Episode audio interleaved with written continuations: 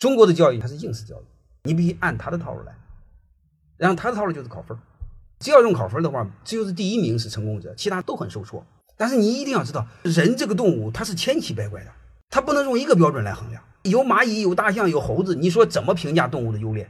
它没法评价。所以我们的孩子没法用一个标准评价。但是你会发现，我们上学从小学到大学都是用一个标准来评价。我们这代人，包括你们听我讲课的人，基本上都是教育的牺牲品。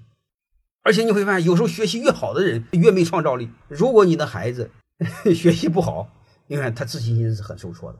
我是非常同情这样的孩子。民国很多大师，你会发现，有时候他的数学是一分两分，他照样可以去清华北大当老师，去清华北大当学生。现在不可以。如果我们的孩子在那个体制下学习不好，是很受挫的。而且有时候那样的孩子，他能坚持下来，他自信心是非常强的，因为他一直在受在备受打击，他还能不掉队。但是我们家长，我们这帮极其扯淡的人，会认为这帮孩子是被淘汰品啊，很多这样的孩子被毁掉。如果你们家长不懂教育，你真把你孩子给毁了。家长一定要懂教育。欢迎大家的收听，可以联系助理加入马老师学习交流群：幺五六五零二二二零九零。